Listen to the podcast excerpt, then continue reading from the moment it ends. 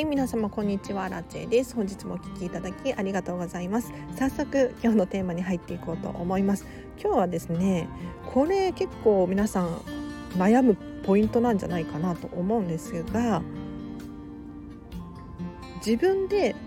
コントロールできないもののお片付けの方法というテーマで話をしていこうかなと思います。でまあご家族暮らしの方だったりとかまあ賃貸で住まわれてるシェアハウスで住まわれているなんていう方にはねよく起こりがちなケースだと思うんですけれどどうしても自分一人の意見というか決断ではどうにもこうにもうまくいかないもののお片付けっていうのがあるんですよね。もう共用共有部分の片付けだったりとかみんなで使っているものだったりとかこれってもう自分さえ良ければいいとか自分はこうしたいのにっていうふうに思っていてもやっぱり他の人がいるものなのでどうしてもねあの自分の思うようにならないことがあったりするんです。じゃあそんな時何にも対策ができないのか諦めるしかないのかっていうとそんなことはなくって結構を自分でコントロールできる部分があるので今日はその話をねしたいなと思います。というのも私はですね見習いこんまり流片付けコンサルタントでお片付けのコンサルタントさんを目指しているんですね。そうするとこういう質問本当に多いんですね。なんかもう自分はこうしたいのにそれができない。どうしてもこっちがいいのにそれは難しい。なんていうことがよくよく起こるんですが荒地さんはどうしてるんですか？と。まあ、いろんなパターンが考えられるのでちょっといろいろ話をしていくんですけれど例えば家族みんなで使っているものに納得がいかない場合 もうこれいらないでしょうとかこれ可愛くないよねとかっていうふうに思うことがあるかもしれないんですがそれを使っている人がいる場合は捨ててはいけないですよね。うん、なかないと困るのでそしたらそういう時はもっと違うものに変えれないかなっていうふうに考えたりします。例えばもう食器を洗う時のスポンジとかもみんなで使っているものであっても例えばもっと可愛いものないかなとかピンクにしたらいいんじゃないかなとか そういうちょっとした工夫を取り入れてみるとですね意外と心がすっきりしたり、うん、するのでぜひぜひおすすめです。あと自分でコントロールできなさそうなもので言うと大きな家具とか家電とかの置き場所とかもそうかなって思いますね。例えばもう洗濯機だったらここに置くしかないんだけれどそこに置きたくないみたいに思ってもまあなかなかね変えるのって難しいと思うんですよ。じゃあそういう時にどんなことができるのかっていうと例えばなんですけれど大きな布をかぶせてみたりとか、まあ、前にね洗濯機の前にのれんみたいなのをかけてみるとかあとは洗濯機自体をちょっとカモフラージュする、まあ、シールを貼ってみたりとかすることもできるかなと思うんですよね。なのでどうにもこうにもねできなさそう私がいくら頑張ってもときめかないなんていう現象が起こるように感じるかもしれないんですけれど実はもっともっと考えることによって少しでも少し本当にちっちゃくてもいいので変化をつけることによってこれだったら我慢できるかもしれないみたいなところまで持っていくことはできると思うのでぜひ参考にしてみてほしいなと思います。なるべく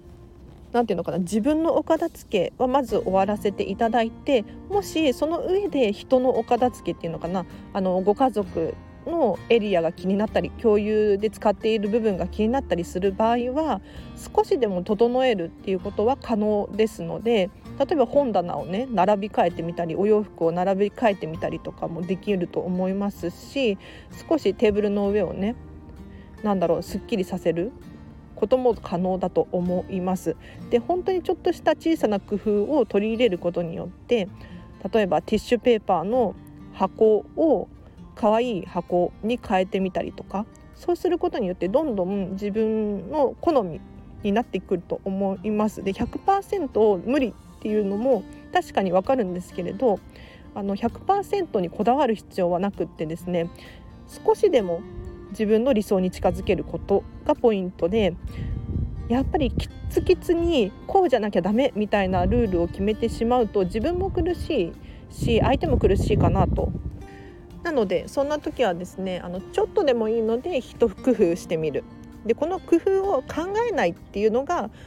もったいないなって思いますのでもうちょっとなんかいい方法あるかもしれないっていうのを常にこう考えていることによって何か突然アイデアをひらめいたりとかアンテナを立てていくことでいい情報をゲットすることなんていうのができると思いますので是非参考にしてみてほしいなと思います。じゃあ今日はここまでにします。で今日の合わせて聞きたいを紹介させてください。えっと、先日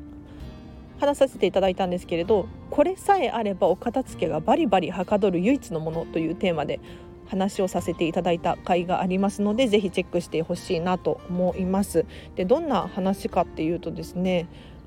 なかなかお片付けがはかどらないよっていう方いらっしゃると思うんですね。でそんな時なんでだろうと、うん、で私は片付けコンサルを目指しているのでお片付けで用意するものありますかっていうふうに聞かれることがよくよくあるんですけれどその時はですねもうこれを用意してくれと。これさえあればお片付けはかどるのでしっかりと準備してほしいっていうものがあるのでその話をさせていただきました。ぜひ気になる方いらっしゃったらチェックしてみて URL 貼っとくのでチェックしてください。最後にお知らせがあります。LINE で公式アカウントやっております。こちらが大変好評でですねありがたい限りですね。私のアラチェのメルマガです。毎日毎日アラチェ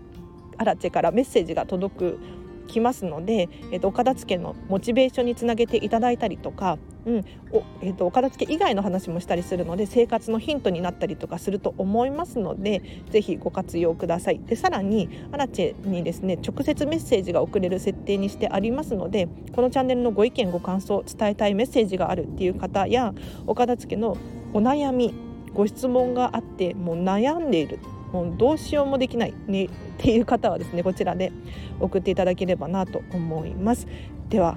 あもう一つお知らせがあって岡田付のモニターさん募集しております。で私はこんまり流片付けコンサルタント見習いなんですけれどモニターさんで募集お片付けをすることがあるんですねで私は正式な片付けコンサルタントに多分6月くらいにはなってしまうのでそこからはもう正式なコンサルタントとして活動していくんですが今だとですね5月の末の予約まではモニターさんなのでモニター価格で1レッスン5時間8000円で受け付けることができるんですね。でまあ交通費はかかってしまうんですけれどすごくお得な金額になっております。もしご予約間に合うっていう方いらっしゃったら1回でもね受けてみるともしかしたら気づきがあったりとか人生変わるような出来事が起こると思いますのでぜひ LINE 公式アカウントの方からメッセージを直接送ってほしいなと思います。でそう LINE 公式アカウントはですねあの私に対してメッセージを送っていただけないと私は返事をすることができない仕組みになっているんですだから私からお片付けのコンサルどうなんていうメッセージが来るっていうことはないです。はい、まあ、確かに毎回ねお知らせというか募集はしていますよみたいな風に言っているんですけれど直接1対1で私から片付けのコンサルしませんかなんてメッセージを送りつけるなんていうことはしていないのでご安心ください。でもしこの LINE 公式アカウント気に入らないよっていう方はブロックしちゃえばいいのではい。なんか来るものを拒まず去るもの追わずみたいな感じで結構そうあのお片付けの質問だけして去っていく方も中にはね 何人かいらっしゃいます。はい、でもまあそれでもいいかなと思ってますよ。うん、というのも私もこのスタンド FM のネタになりますし何て言うのかな私自身の成長にもつながりますよね。あこういう人っているんだっていう気づきがあったりとかするんですよだから何でも大丈夫ですはいお気軽にメッセージを送ってほしいなと思いますじゃあ今日はここまでにしますこのチャンネルは見習いこんまり流片付けコンサルタントである私がもっとお片付けがしたくなる効果やメリットについて話したりお片付けのねときめきをもっと磨きたいっていう方向けのチャンネルでございます。もし気になる方いらっしゃいましたらこのチャンネルフォローしていただいてまたお会いできるととっても嬉しいです。では皆さん今日ももう少しですね。はい。ハッピーな一日を過ごしましょう。あらちでした。バイバイ。